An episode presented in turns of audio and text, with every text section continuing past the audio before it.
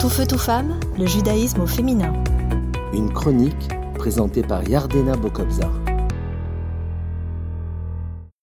Bonjour, je suis très heureuse de vous retrouver aujourd'hui pour une nouvelle chronique sur le thème de comment penser nos blessures.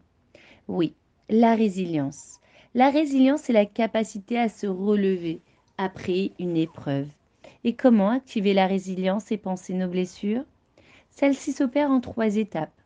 La première, eh bien, en sortant de la honte, qui nous maintient dans une stagnation, une honte qui nous empêche d'évoluer et de progresser.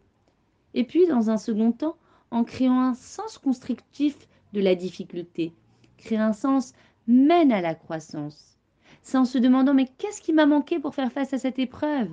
Et en se donnant les moyens de rebondir avec une meilleure connaissance de soi et en comblant ses manques et ses faiblesses que l'on arrive à surmonter nos épreuves.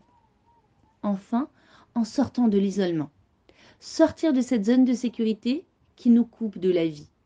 C'est à travers l'action concrète vers l'extérieur, grâce à un agissement que l'on pourra agir.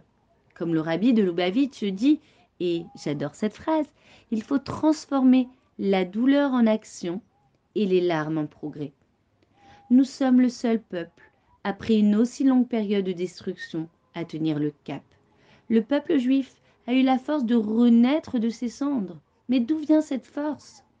Depuis les destructions des deux temples, nous avons traversé tant d'épreuves et de difficultés. D'où puisons-nous cette résilience de penser nos blessures, cette force de renaissance?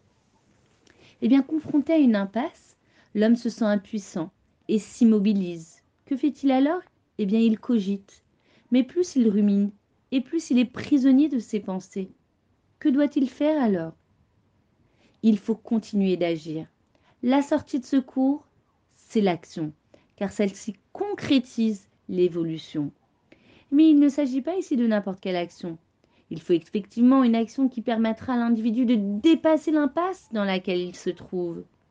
Le piège, c'est d'y réfléchir, en s'apitoyant sur son sort.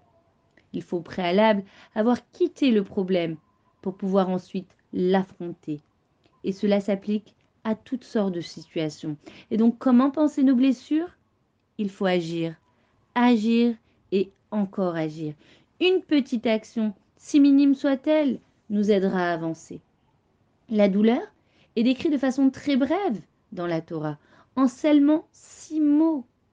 Ils ont été servis ont souffert pendant 400 ans. Vous imaginez 400 ans d'esclavage résumés en six mots? Oui, Hachem ne désire pas s'attarder sur la douleur et la tristesse, mais il nous invite à regarder vers l'avant.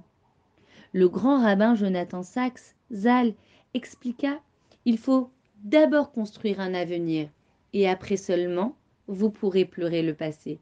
Et également, le psychothérapeute Avram Frankel, survivant de la Shoah, enseigna aux gens comment penser leurs blessures. Il faut entendre l'avenir, le construire à travers une action précise dans les camps, que Dieu nous préserve de telles épreuves.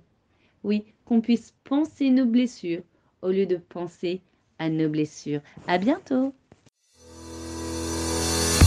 Tout feu, tout femme, le judaïsme au féminin.